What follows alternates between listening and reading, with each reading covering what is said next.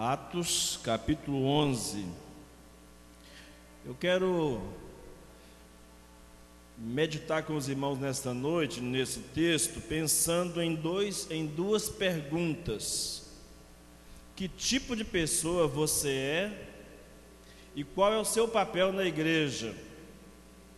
Gostaria que você pensasse nisso essa noite, enquanto lemos esse texto, enquanto recebemos essa palavra você pudesse pensar sobre isso essa noite. Que tipo de pessoa você é e qual é o seu papel na igreja? Atos capítulo 11, a partir do verso 1. Chegou ao conhecimento dos apóstolos e dos irmãos que estavam na Judéia, que também os gentios haviam recebido a palavra de Deus. E quando Pedro voltou para Jerusalém, os que eram da circuncisão começaram a questioná-lo, dizendo: Você entrou na casa de homens incircuncisos e comeu com eles. Então Pedro passou a fazer-lhes uma exposição por ordem, dizendo: Eu estava na cidade de Jope, orando, e no êxtase tive uma visão em que observei descer um objeto como se fosse um grande lençol, baixado dos céus pelas quatro pontas, vindo até perto de mim. E olhando atentamente para dentro daquilo, vi quadrúpedes da terra, feras, répteis e aves do céu. Ouvi também uma voz que me dizia: Levante-se, Pedro, mate e coma. Ao que eu respondi: De modo nenhum, Senhor, porque em minha boca nunca entrou nada que fosse impuro ou imundo. Pela segunda vez, a voz do céu falou: Não considere impuro aquilo que Deus purificou. Isso se repetiu três vezes, e de novo tudo foi recolhido para o céu. E eis que na mesma hora passaram, pararam diante da casa em que estávamos três homens, enviados de Cesareia para se encontrar comigo. E então o Espírito me disse que eu fosse com eles, sem hesitar. Foram comigo também estes seis irmãos, e entramos na casa daquele homem, e ele nos contou como tinha visto na casa dele um anjo em pé que ele disse: Envie alguém a Jope e mande chamar Simão, que também é chamado de Pedro, o qual lhe dirá palavras mediante as quais você e toda a sua casa serão salvos. Quando comecei a falar, o Espírito Santo caiu sobre eles, como também sobre nós no princípio. E então me lembrei da palavra do Senhor quando disse: João, na verdade, batizou com água, mas vocês serão batizados com o Espírito Santo. Pois se Deus deu a eles o mesmo dom que tinha dado a nós, quando cremos no Senhor Jesus, quem era eu para que pudesse resistir a Deus? Quantos demais, quando os demais ouviram isso, acalmaram-se e glorificaram a Deus, dizendo: Então aos gentios Deus concedeu arrependimento para a vida. E os que foram dispersos, a partir da perseguição que começou com a morte de Estevão, se espalharam até a Fenícia, Chipre e Antioquia, não anunciando a palavra a ninguém que não fosse judeu. Alguns deles, porém, que eram de Chipre e de Cirene, e que foram até Antioquia, Falavam também aos gregos, anunciando-lhes o evangelho do Senhor Jesus. E a mão do Senhor estava com eles, e muitos, crendo, se converteram ao Senhor. A notícia a respeito deles chegou aos ouvidos da igreja que estava em Jerusalém, e enviaram Barnabé até Antioquia. E quando ele chegou, viu a graça de Deus e ficou muito alegre e exortava todos a que com firmeza de coração permanecessem no Senhor, porque era homem cheio do Espírito Santo e de fé, e muita gente se uniu ao Senhor. Depois Barnabé foi a Tarso, à procura de Saulo, e quando o encontrou, levou-o para Antioquia, e durante um ano inteiro se reuniram naquela igreja e ensinaram multi numerosa multidão. E em Antioquia foram, pela primeira vez, chamados de cristãos. Amém? É um texto extenso, longo, mas necessário para nossa meditação nessa noite. Olhando para o cenário, olhando para as pessoas envolvidas nesse relato bíblico, queremos pensar que tipo de pessoa você é e qual é o seu papel na igreja. Amados, fim de ano é sempre uma boa oportunidade para fazermos algumas considerações. Na verdade, deveríamos fazer sempre, mas costumamos deixar para essa época do ano fazer considerações, avaliações, questionamentos. Você tem o hábito de fazer uma autoavaliação, de fazer uma autocrítica, ou seja, avaliar você mesmo, criticar você mesmo, como se alguém pedisse para você, ou na escola, ou na igreja, ou na família, no trabalho, em algum lugar, alguém de repente pedisse para que você desse a você mesmo uma nota de 0 a 10 que nota você daria a si mesmo? Se você fica constrangido em dar nota, em avaliar-se a si mesmo, então uma retrospectiva de como foi, foi o ano, uh, de como você se comportou durante o ano, quem sabe seja necessário. Quem você foi, quem você é nesse exato momento e o que você pretende ser, com a graça de Deus, em 2021. Juntamente com essa pergunta, você precisa perguntar, dentro desse contexto de quem você é, o que você faz, o que você tem feito, principalmente no contexto da igreja, qual tem sido o seu papel na igreja. É, essa é, a pergunta: qual tem sido o seu papel? De que forma você tem é, se relacionado com a igreja, ou como igreja, né? Porque a igreja somos nós, né? E como igreja do Senhor Jesus. Fazendo um balanço dos últimos dois anos, 2019 e 2020, percebi que praticamente não crescemos. E pior, a sensação é de que decrescemos.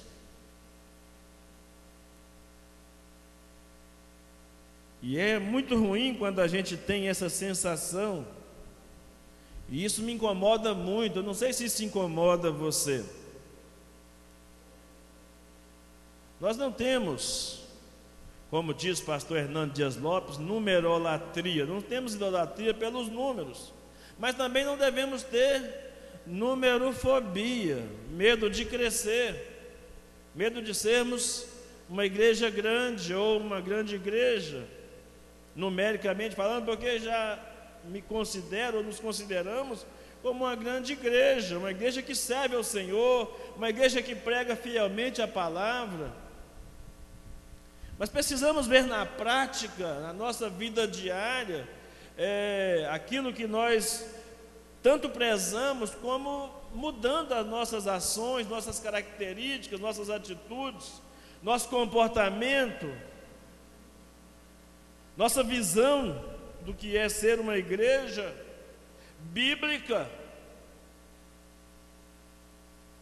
doutrinariamente ortodoxa e ao mesmo tempo comprometida ou é, preocupada né, em oferecer o Evangelho ao mesmo tempo preocupado em oferecer o evangelho puro às pessoas ao nosso redor, mas entendendo essa geração, esse tempo em que nós estamos vivendo, sem corromper a fé, sem querer inventar modismos, sem querer ser diferente só por ser diferente. Queremos simplesmente ser uma igreja comprometida com a palavra de Deus. Então, isso me incomoda muito quando a gente é, percebe nas nossas avaliações que não estamos crescendo, né? E, e o que tem feito, o que, o, o que eu tenho feito, se, não sei se isso se incomoda você também, mas o que nós temos feito para mudar essa situação, para mudar esse quadro de estagnação, primeiro de nossas vidas espirituais, segundo do crescimento como comunidade de fé, como povo de Deus. Nós precisamos estar comprometidos com que o Evangelho puro e simples chegue a mais pessoas. O relato que nós acabamos de ler aqui dá uma demonstração clara disso, como que o Evangelho ia se expandindo e mais pessoas iam crendo, se convertendo ao Senhor. E é observando um contexto como esse que pensamos é, na forma que temos de assumir o nosso papel na igreja, avaliando que tipo de pessoas nós somos. Mas o fato é, amados, que se todos nós estivermos unidos num só coração, porque esta igreja de Atos dos Apóstolos, a Bíblia diz que ela era um só coração. Era um só propósito. Precisamos assumir o nosso papel na igreja e se assim fizermos, mudaremos, sem dúvida alguma, o estado de coisas de nossas vidas e da nossa comunidade de fé, fazendo tudo para a glória de Deus, porque também não há outra razão para viver ou para ser, se não for para a glória de Deus. Não há outra razão. Então, Deixe-me apontar a vocês os papéis que cada um de repente pode assumir numa igreja. E a minha oração nesta noite é para que saibamos assumir o papel que Deus tem para cada um de nós, como membros e como congregados dessa igreja, para que o nome de Cristo seja exaltado em nossas vidas o Evangelho seja anunciado e vidas sejam alcançadas pelo poder de Deus. No ano de 2021, principalmente nesse ano, amados, em que completaremos 40 anos de existência nesse lugar. É uma marca considerável para nós pensarmos.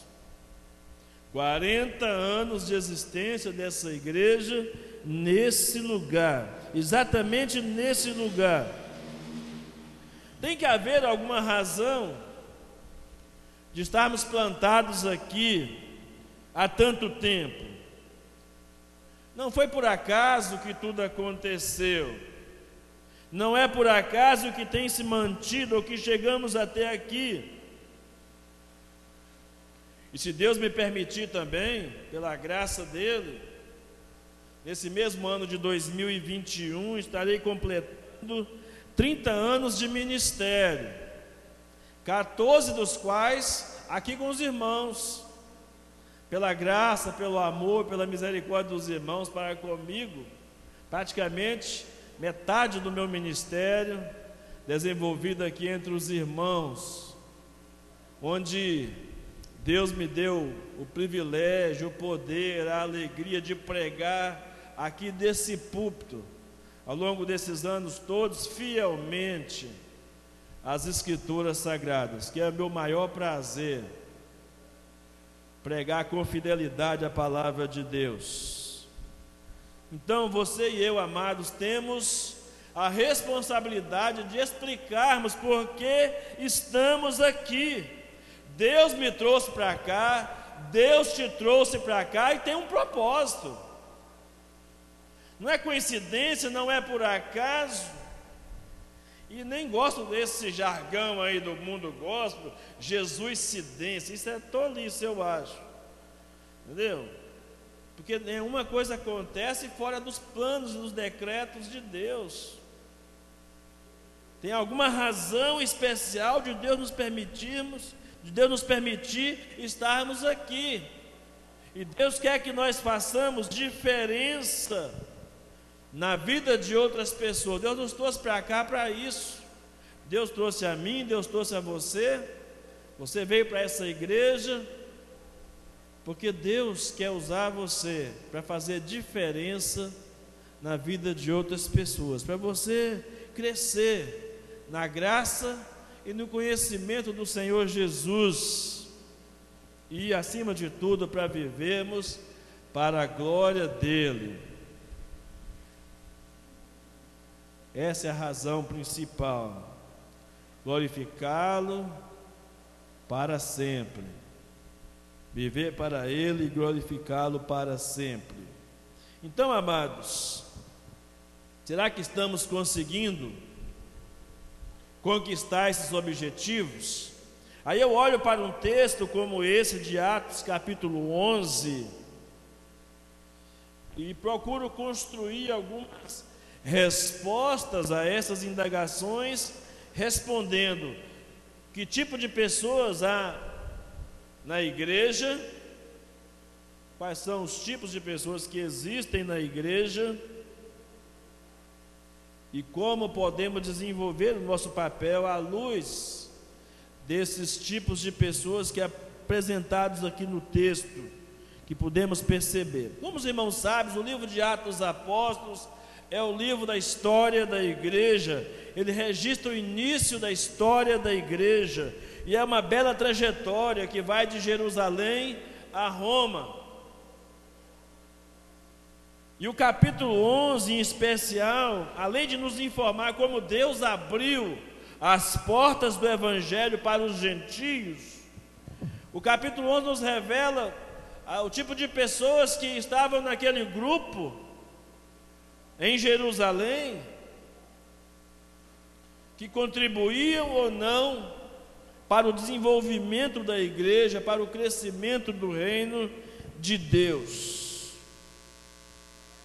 E eu quero dizer aos irmãos que, num, num olhar panorâmico para o capítulo 11 de Atos dos Apóstolos, percebo quatro tipos de pessoas na igreja cujo objetivo dessa percepção não é, é colocar carapuça na cabeça de ninguém, nem tampouco é, colocar alguém no banco dos réus essa noite, apenas uma reflexão, apenas para como um auxílio para nos ajudar nessa autoavaliação que falamos no início dessa reflexão.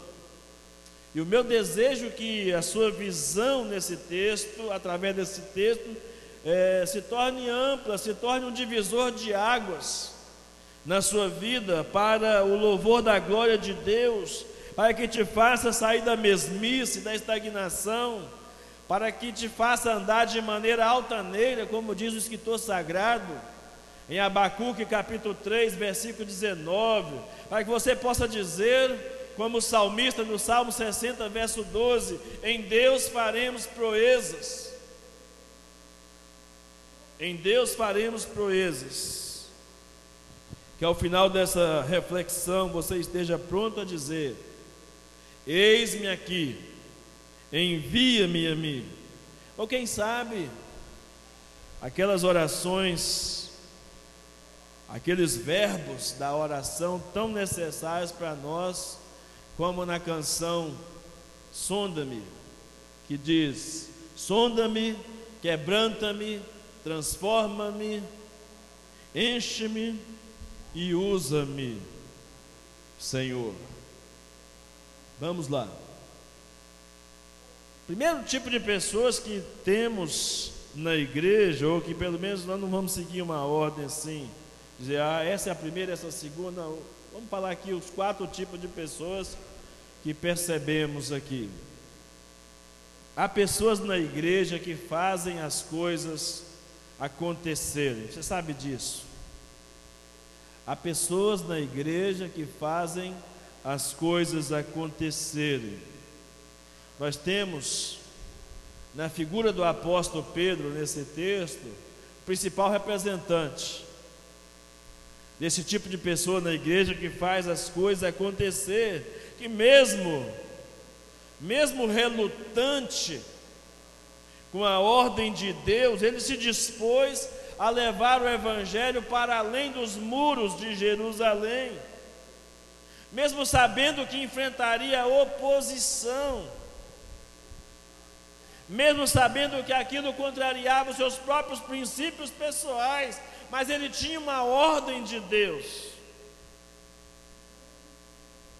e estava disposto a obedecer.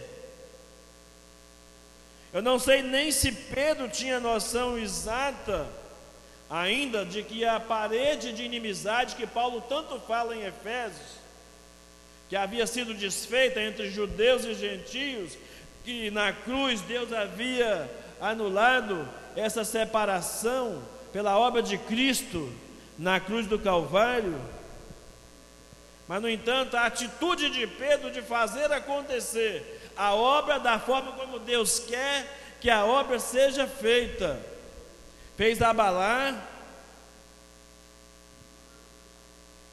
os grupos tradicionais dos judeus que estavam na igreja, uma vez que eles imaginavam que somente os judeus tinham direito de receber o Evangelho Somente os judeus tinham o direito de se tornarem cristãos.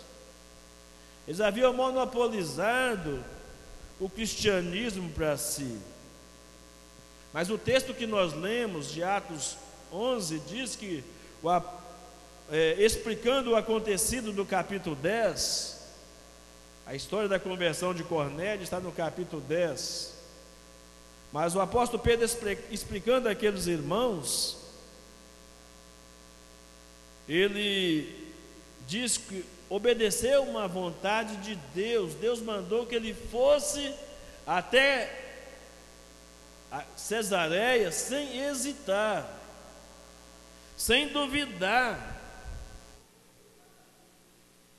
Que ele estivesse disponível para fazer a vontade de Deus. E a pergunta que eu faço até que ponto você e eu estamos prontos, disponíveis para obedecer à vontade de Deus, à ordem de Deus? Ainda que enfrentando oposições, lutas, adversidades, ainda que tenhamos que enfrentar líderes, governantes, Estamos vivendo tempos difíceis, irmãos. Eu não sou muito defensor dessa teoria da conspiração que há por aí afora, mas os tempos são difíceis.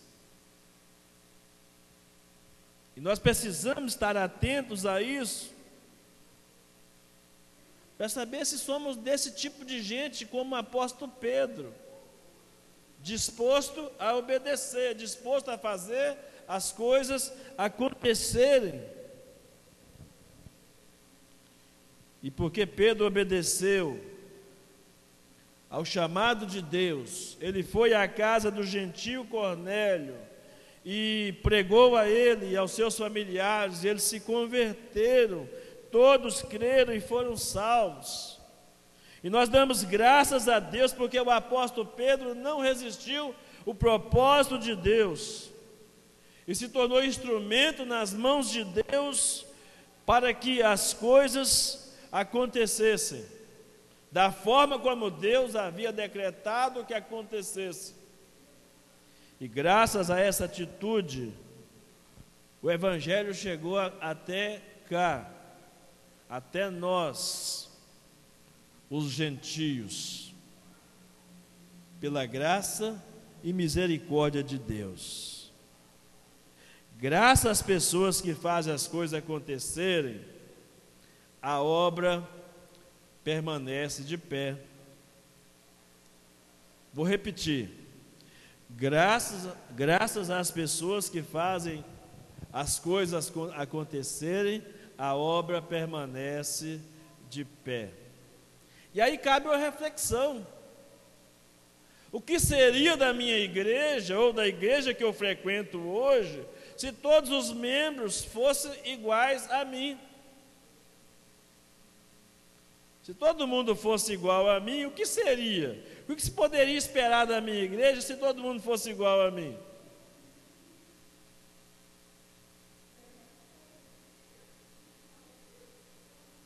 É uma reflexão para nós nessa noite à luz do que o texto diz, do comportamento do apóstolo Pedro em obedecer, simplesmente obedecer para que as coisas acontecessem conforme o decreto de Deus.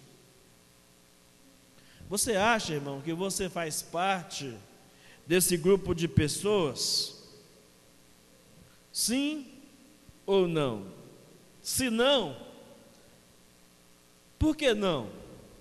Por que você acha que não faz parte? O que é que te impede de fazer parte do grupo de pessoas que fazem as coisas acontecer? Irmãos, eu me lembro como hoje, o que eu ouvi há 14 anos, parado naquela esquina ali. Um camarada passou e eu fui apresentado para esse camarada como novo pastor da igreja. E ele disse assim: coitado, essa igreja nunca foi para frente, não é agora que irá. Ele disse: essa igreja nunca acabou. Eu acho que ele acabou dando uma palavra boa, né? Porque nunca acabou, mas estava falando em termos de construção. Mas na verdade, igreja não é o prédio, igreja são as pessoas. Ela existe primeiro porque Deus quer que ela exista, segundo porque você e eu estamos aqui. E não é por acaso que o nome dessa igreja hoje é Nova Vida e não Memorial. O nome memorial, os irmãos sabem muito bem como estava desgastado. E como é a nossa proposta de fato de sermos nova vida na vida das pessoas através de Cristo em nós. O que te impede de fazer as coisas acontecerem? De ser do grupo que faz as coisas acontecer. Ah, não vale como desculpa usar a pandemia. Nós falamos, estamos fazendo uma avaliação aqui de 2019 2020. Está certo que a pandemia pode ter nos bloqueado de realizar muita coisa.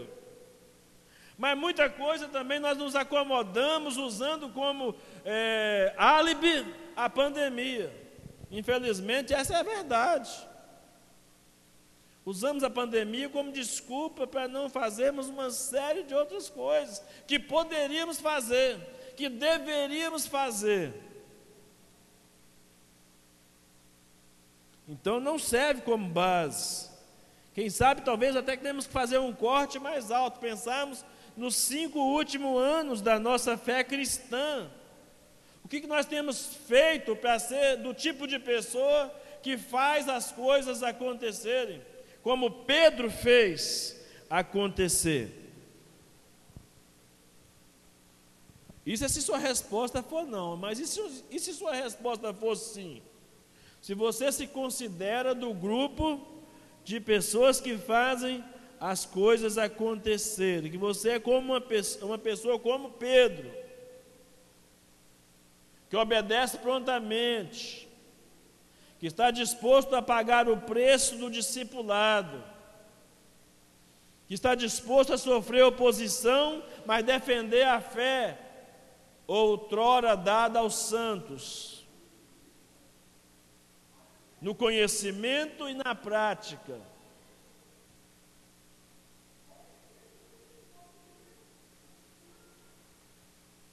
Então, amados,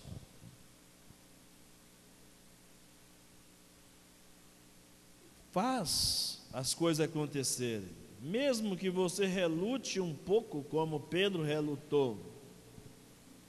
Pede graça para Deus para que você seja das pessoas que faz as coisas acontecerem. Na igreja, na sua casa, no seu trabalho, ah, na sua escola, na sua vizinhança Pior coisa que tem é ter um vizinho crente chato.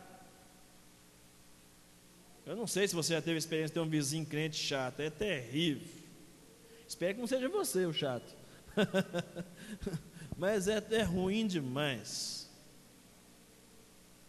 E nem nós podemos ser vizinhos chatos para ninguém. Às vezes sofremos o prejuízo para sermos a luz de Cristo na vida de pessoas que vivem em trevas. Mas se você pensa que é desse grupo, você se acha satisfatório o que você fez para fazer parte desse grupo aqui? Um outro grupo de pessoas, já no, no, no versículo 1 de Atos 11, a gente percebe que há um grupo de pessoas da igreja que somente ouvem sobre as coisas que acontecem. O apóstolo Pedro chega na igreja de Jerusalém e ali já tem alguns irmãos já prontos para ouvirem sobre as coisas que acontecem. Tem gente na igreja que simplesmente se contenta em saber que as coisas acontecem. Olha só o que diz o texto: chegou ao conhecimento dos, dos apóstolos e dos irmãos da Judéia, que também os gentios haviam recebido a palavra de Deus. Ou seja, ouviram dizer, eles não faziam parte do negócio, eles não foram juntos, não sei se não foram chamados, mas eles não estavam lá. Não sei nem se opuseram, porque depois eles repreenderam o apóstolo Pedro. Vamos falar sobre isso já já. Mas o fato é que ouviram e criticaram a Pedro pelo procedimento de Pedro, pela atitude de Pedro de fazer o que tinha que fazer quando ninguém queria fazer que era tão somente obedecer à voz de Deus, e por isso o anjo, ou aqueles homens, né, disseram que foi de forma enfática o que o anjo disse, para sem hesitar obedecer. Deus falou de maneira clara e objetiva com o apóstolo Pedro. Criticaram a Pedro a respeito do seu procedimento, da sua decisão, exigiram explicações por ele ter entrado e com, entrado na casa de gentios, comido com os gentios, incircunciso. Esse tipo de pessoas que só estão interessadas em ouvir o que está acontecendo, faz parte de um grupo de pessoas que está mais preocupado com o tradicionalismo religioso do que com a salvação, com o que com os indivíduos. Pessoas que valorizam mais os rituais do que o amor. Imagina que Deus não pode amar aqueles que aos nossos olhos não são amáveis. Nós rotulamos alguns tipos de pessoas e achamos que Deus é incapaz de amar aquelas pessoas.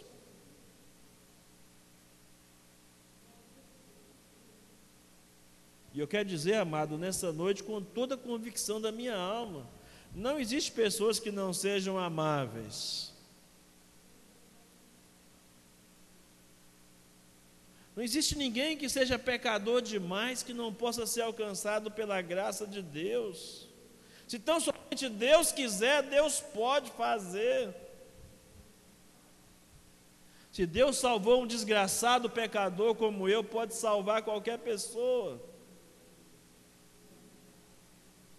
Qualquer pessoa. Se a graça de Deus me visitou, Ele pode visitar outra pessoa também.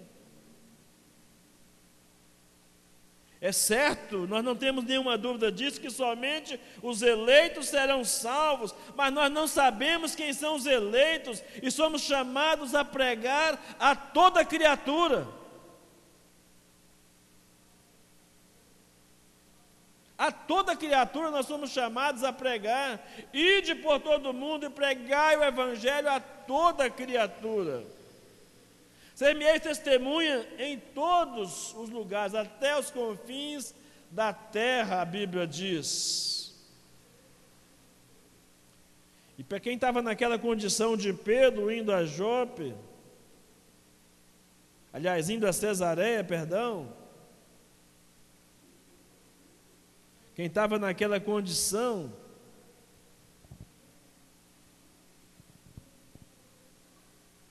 Timóteo, é aos confins da terra. Nós estávamos incluídos nesse projeto de confins da terra. Quando Jesus orou por aqueles que pela graça iam ser salvos, eu penso que isso estava incluído você e eu que estamos aqui esta noite. Senão jamais escaparíamos, jamais seríamos salvos. Por nossas próprias por nossos próprios méritos.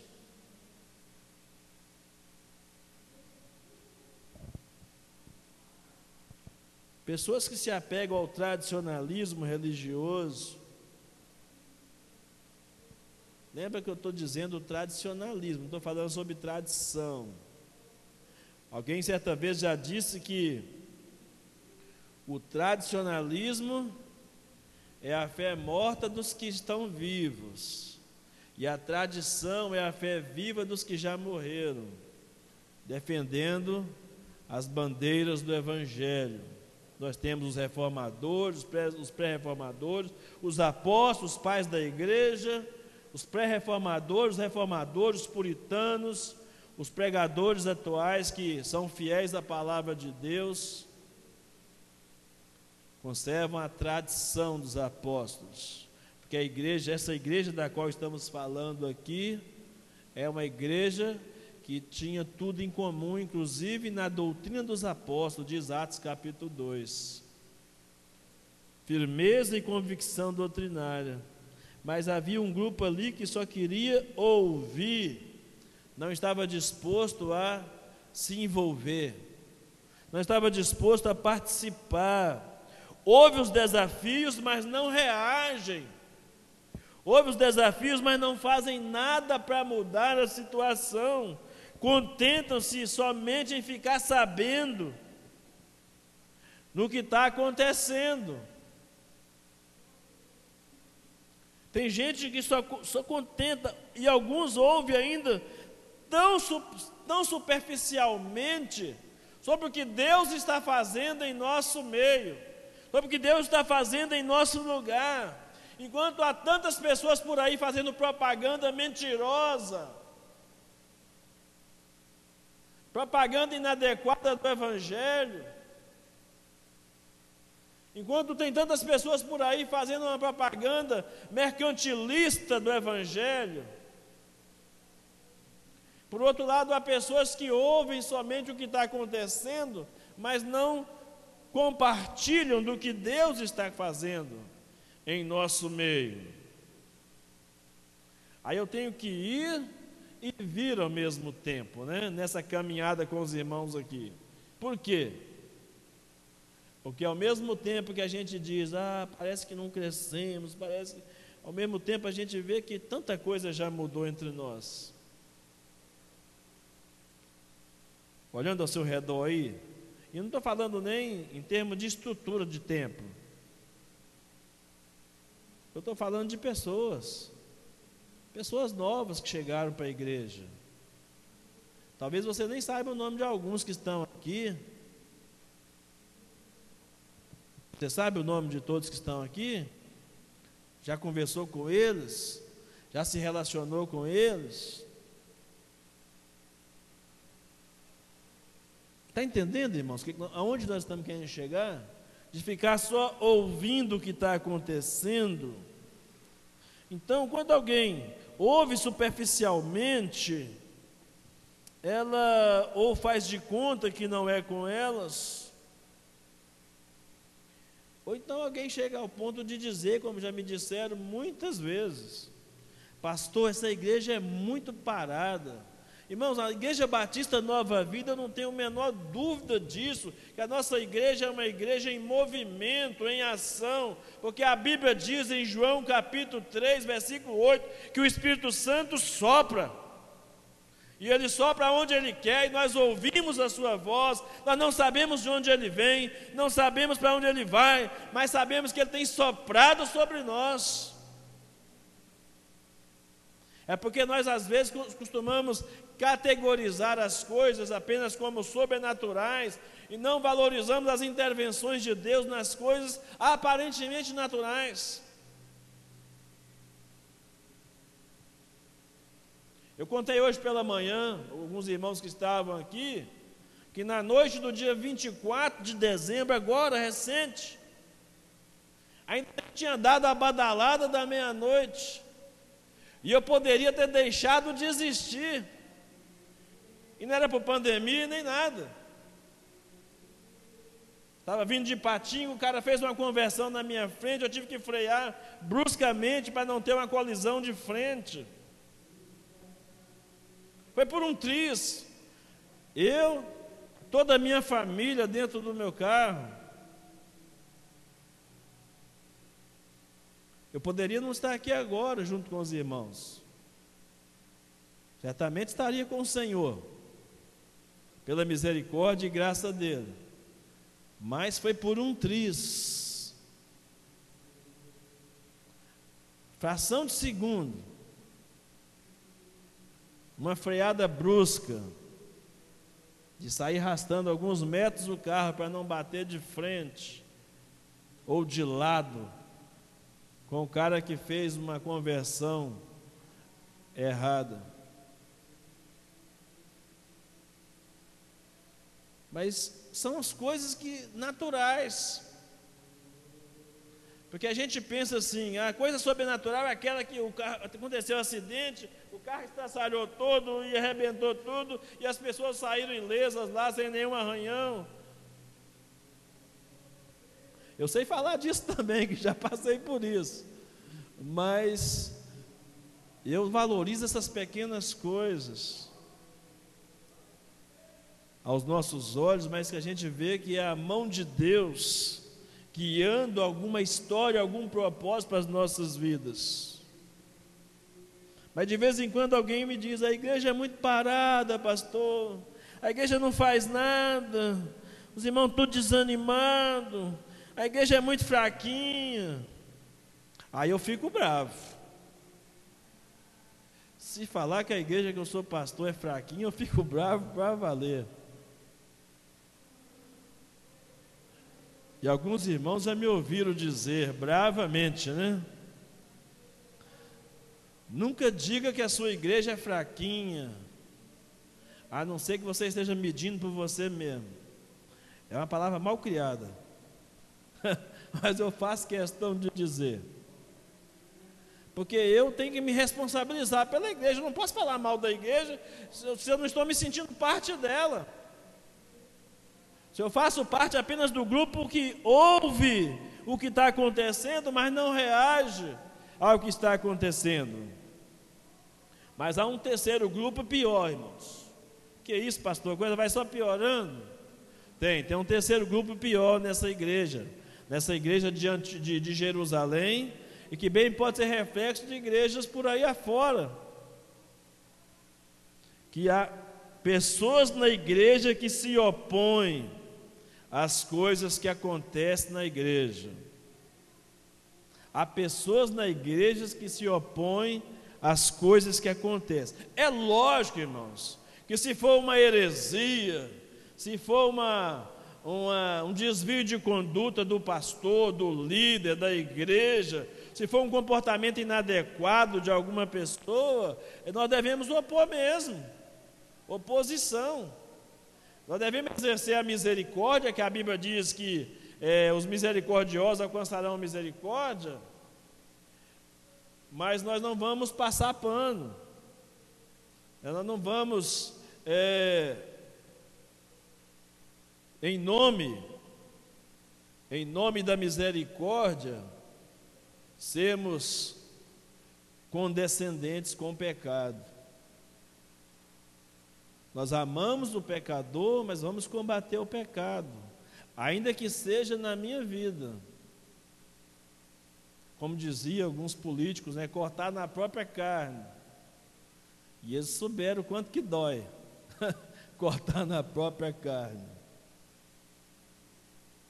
Mas existe o grupo das pessoas que se opõem às coisas que acontecem. O verso 2, o verso 3, é, havia ali um grupo de judeus, de membros legalistas daquela assembleia, em Jerusalém, que atacaram Pedro, por ele ter entrado e comido na casa de um gentio chamado Cornélio. Então Pedro teve que explicar, fazer uma longa explicação. O texto diz que ele, por ordem, ele fez um tratado para se defender, para explicar que a razão estava em Deus e não nele, para que as coisas acontecessem.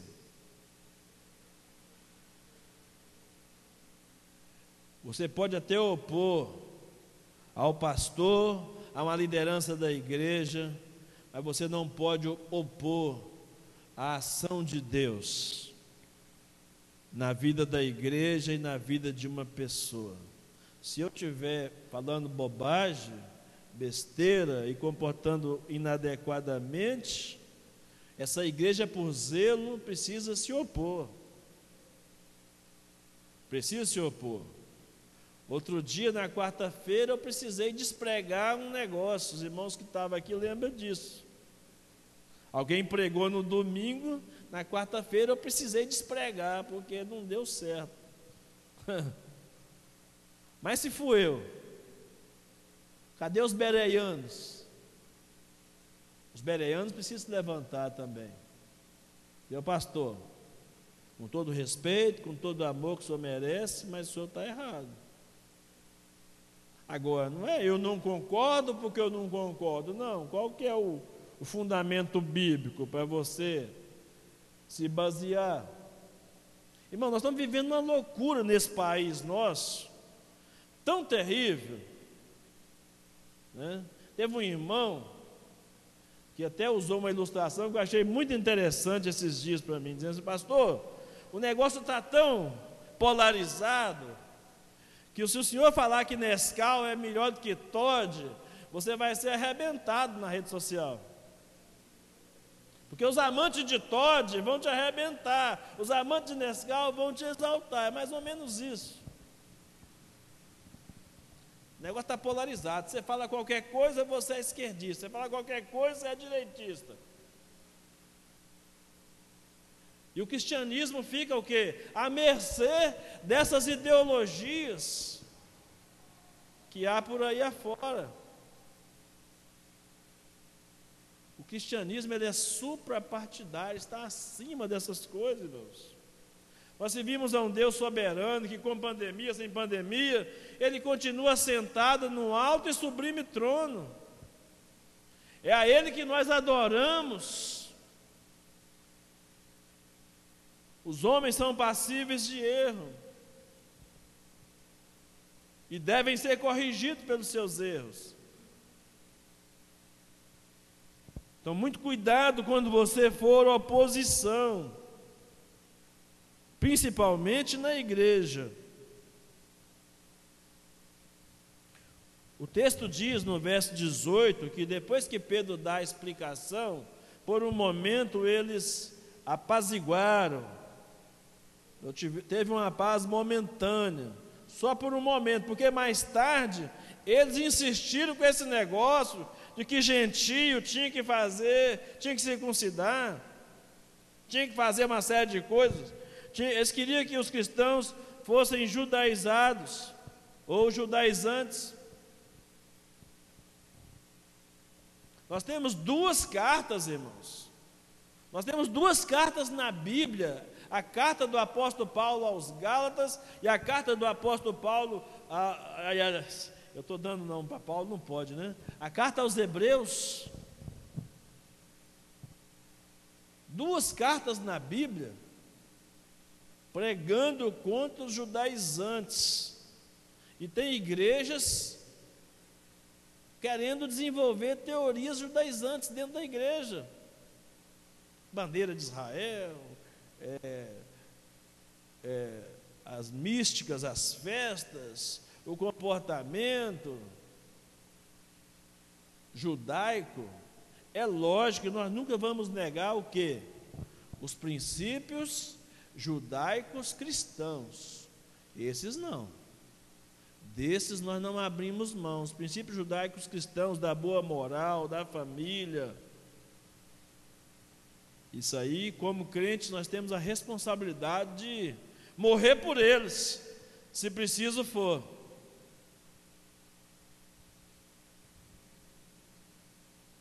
Mas o que era supérfluo, o que era sombra, que a Bíblia diz em Colossenses, tem que ser ficado para trás como sombra mesmo. E a semestre vira, em algum momento das gerações, dos anos, as pessoas reativam, reacendem esse negócio de judaísmo dentro da igreja. Aqui os judaizantes estavam ouviram, fizeram de conta que tinham entendido e aceito, Pedro, mas mais tarde foi necessário fazer o primeiro concílio da igreja, no capítulo 15.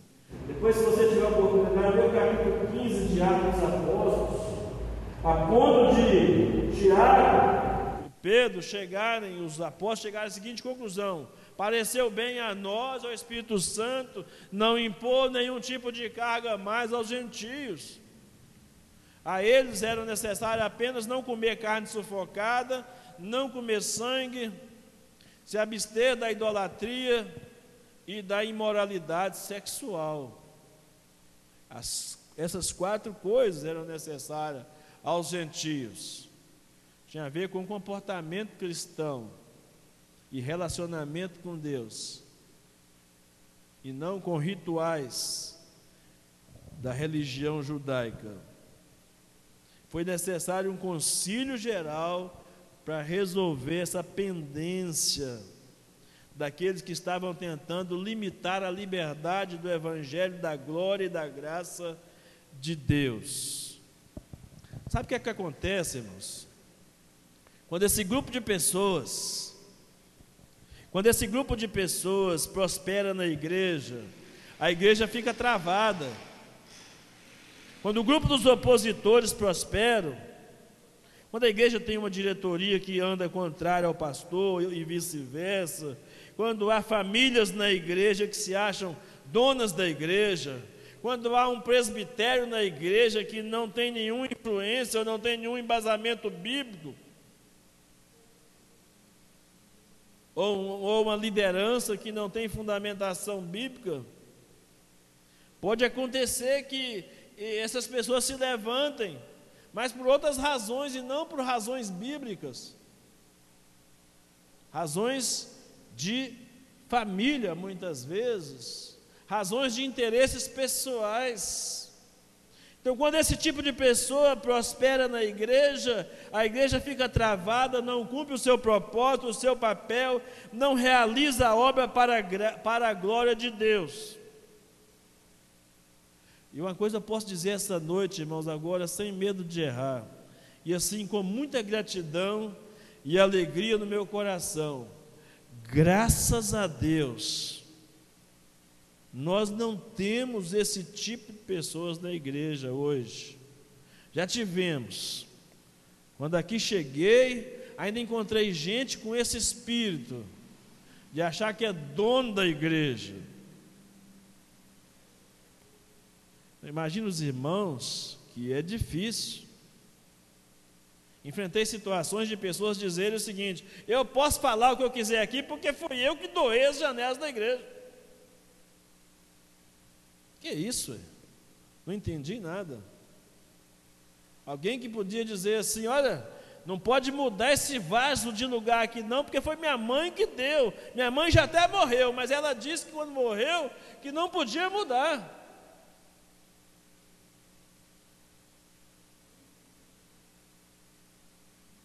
E aquela mesa que fica lá atrás? Aquela mesa já me deu muita dor de cabeça.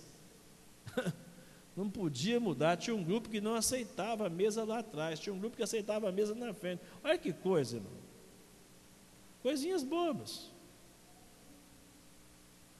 E pensar na quebradeira que nós já fizemos aqui, Nivaldo.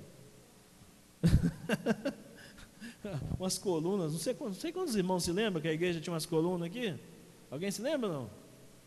A igreja tinha umas colunas bonitonas aqui, parecendo um coliseu, né? Acho que era mais ou menos aqui, Nivaldo.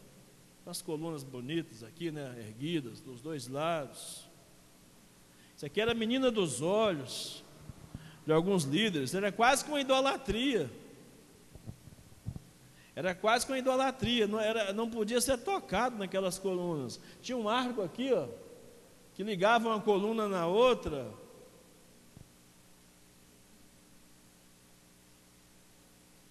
Aqui não se toca.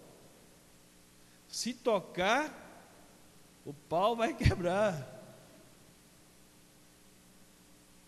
Quanta coisa, irmãos, quantas coisas Deus já tem mudado em nossas vidas, mudado a nossa visão, inclusive de que Deus não habita em templo feito por mãos de homens. Isso aqui nós fazemos o melhor que nós podemos fazer. O que os irmãos estão vendo aqui, talvez não é o melhor templo da cidade. Nem temos pretensão de ser o melhor templo da cidade. Mas é o melhor que nós podemos, fazer até hoje com os poucos recursos que temos, que é um milagre, irmãos. Você quer testemunhar de um milagre nessa cidade? Testemunho do milagre financeiro da vida dessa igreja. Que com os recursos pequenos que nós temos, nesses últimos 14 anos, temos feito o que já fizemos até hoje. E a fidelidade dos irmãos de permanecerem aí esses anos todos, mesmo sabendo que não tivemos condições de comprar um banco melhor para o seu conforto, porque a igreja, tempo é para o nosso conforto. A gente faz para a glória de Deus, mas é para o nosso conforto. Deus não precisa disso. É um milagre. Mas quando há os opositores, a coisa trava a coisa trava. Eu sei que o governo melhor que a igreja pode ter, eu sei que o melhor governo que a igreja pode ter é o governo teocrático. É o governo de Deus sobre a igreja. A igreja precisa estar debaixo, mesmo qualquer sistema de governo que a igreja tiver adotar, ainda assim, assim mesmo Deus precisa estar governando sobre a igreja. Jesus tem que ser o Senhor da igreja. Mas num contexto de democracia congregacional, quando é nosso sistema, quando eu sou contra e a maioria vence, eu caminho junto com a maioria porque eu quero o bem coletivo, para a glória de Deus, desde que não seja em questões doutrinárias. Estou falando em questões de atividades, promoções, obras e etc. Então, amados, não sejam como os legalistas de Jerusalém. Não seja como Tobias e Sambalate no tempo de Neemias. Que se opunham só por se opor, para destruir a obra que Deus estava fazendo. Eu conheci muitas pessoas nesses 30 anos de ministério, irmãos.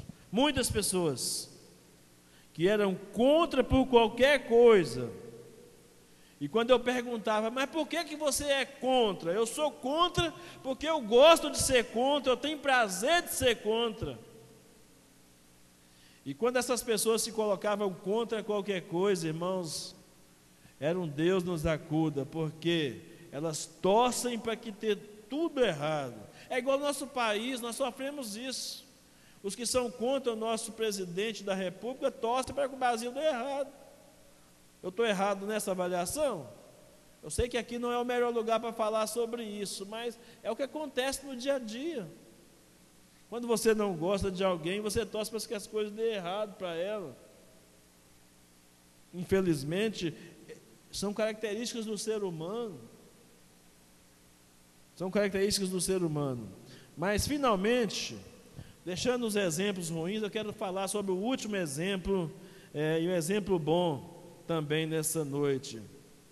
Nós começamos com um exemplo bom, que é o apóstolo Pedro. Pessoas que fazem a coisa acontecer. Eu quero terminar com um exemplo bom. Pessoas que ajudam outras pessoas a fazerem as coisas acontecerem. Estou falando de Barnabé. Barnabé. Os versos 19 a 26 de Atos 11, há um relato aí muito claro para nós sobre essa figura importante na igreja chamada Barnabé. Alguns fazem acontecer, como Pedro, outros ouvem o que está acontecendo, mas não reagem, como os irmãos na Judéia. Outros se opõem ao que está acontecendo, como os membros legalistas da igreja da Judéia em Jerusalém. E há aqueles que ajudam as pessoas a fazerem no que está fazendo. Quando a igreja de Jerusalém ouviu falar do crescimento da obra em Antioquia, da igreja de Antioquia da Síria, logo enviou a Barnabé para lá, que a Bíblia diz que era um homem bom, um homem de caráter, homem cheio do Espírito Santo, homem de fé, que imediatamente se lembrou de Saulo, que estava em Tarso, e foi buscar Saulo para ser o seu companheiro, para se juntar na obra. Irmãos, Barnabé investiu na vida, Barnabé investiu na igreja de Antioquia, e Barnabé investiu na, na vida de Paulo. Barnabé não se tornou tão famoso e tão conhecido como fora o apóstolo Paulo. Guarde isso que eu vou te dizer.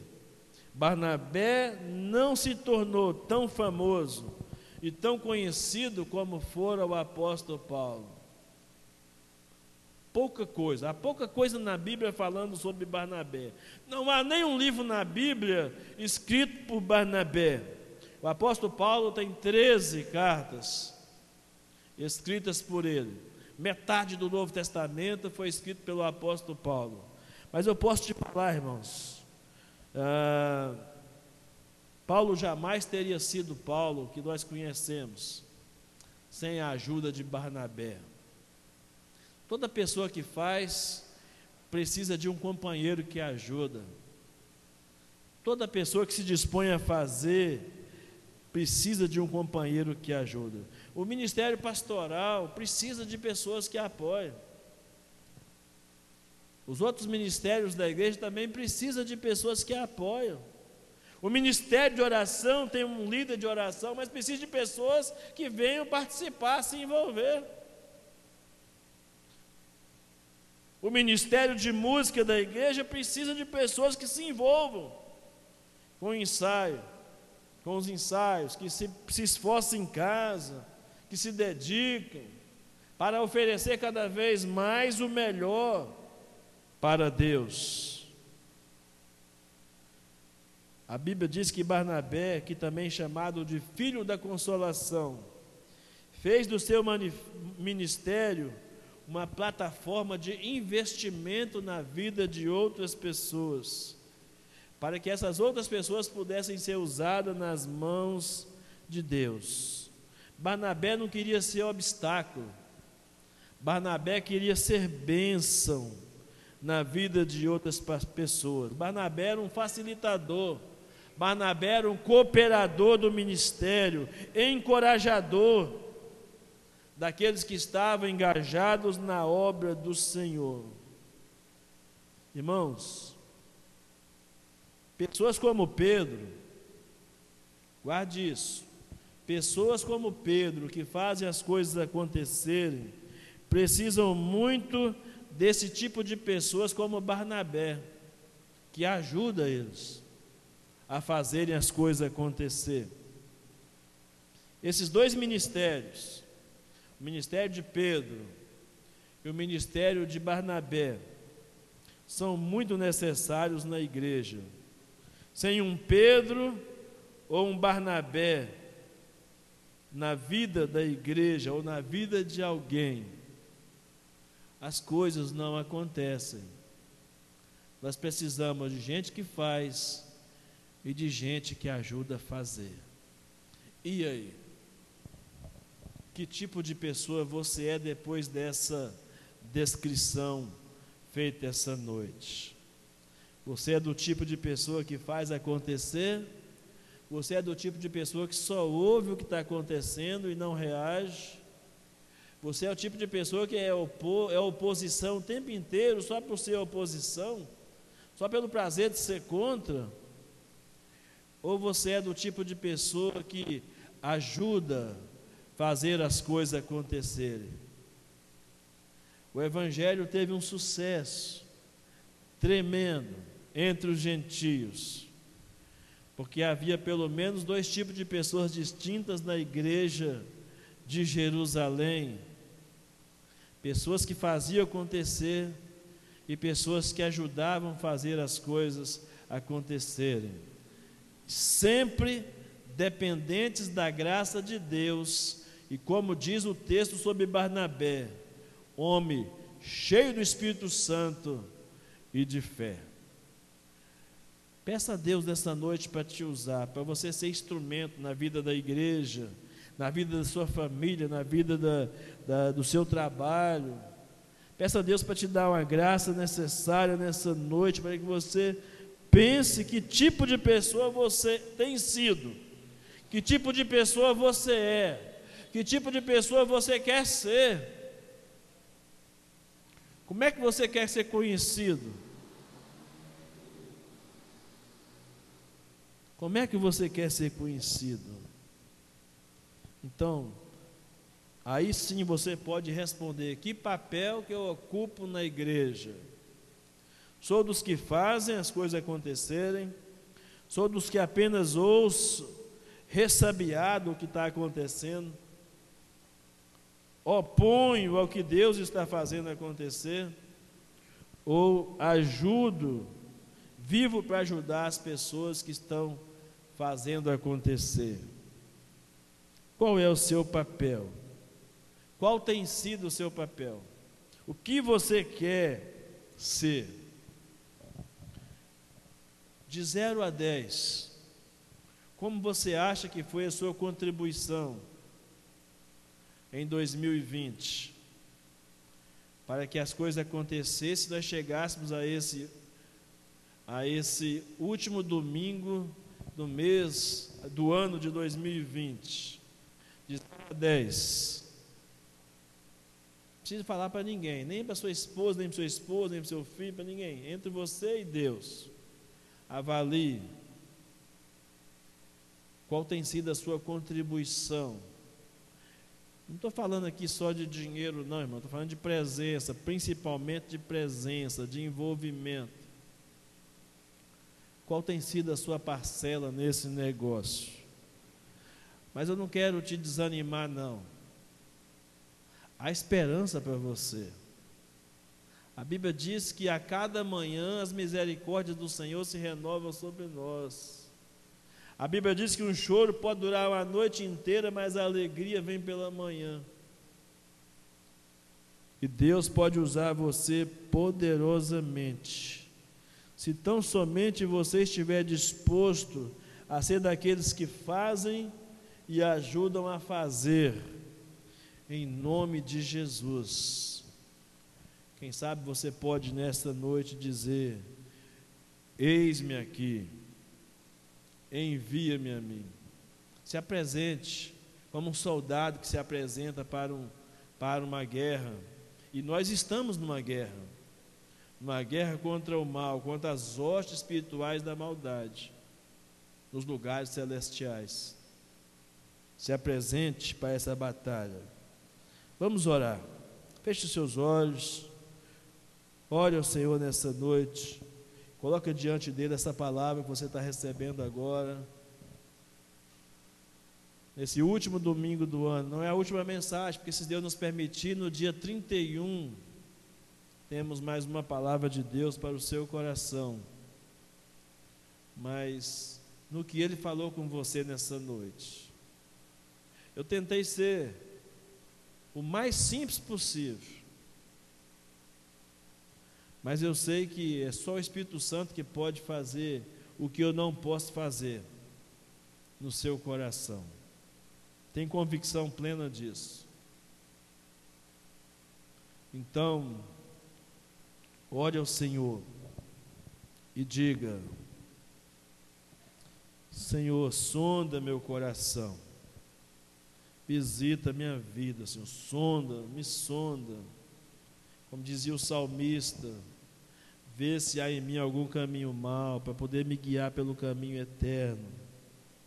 Diga para Deus nessa noite que ao sondar, Ele possa quebrantar você quebrar as estruturas que estão profundamente arraigadas dentro de você, que impedem você de ser instrumento nas mãos de Deus, para o louvor da glória de Deus.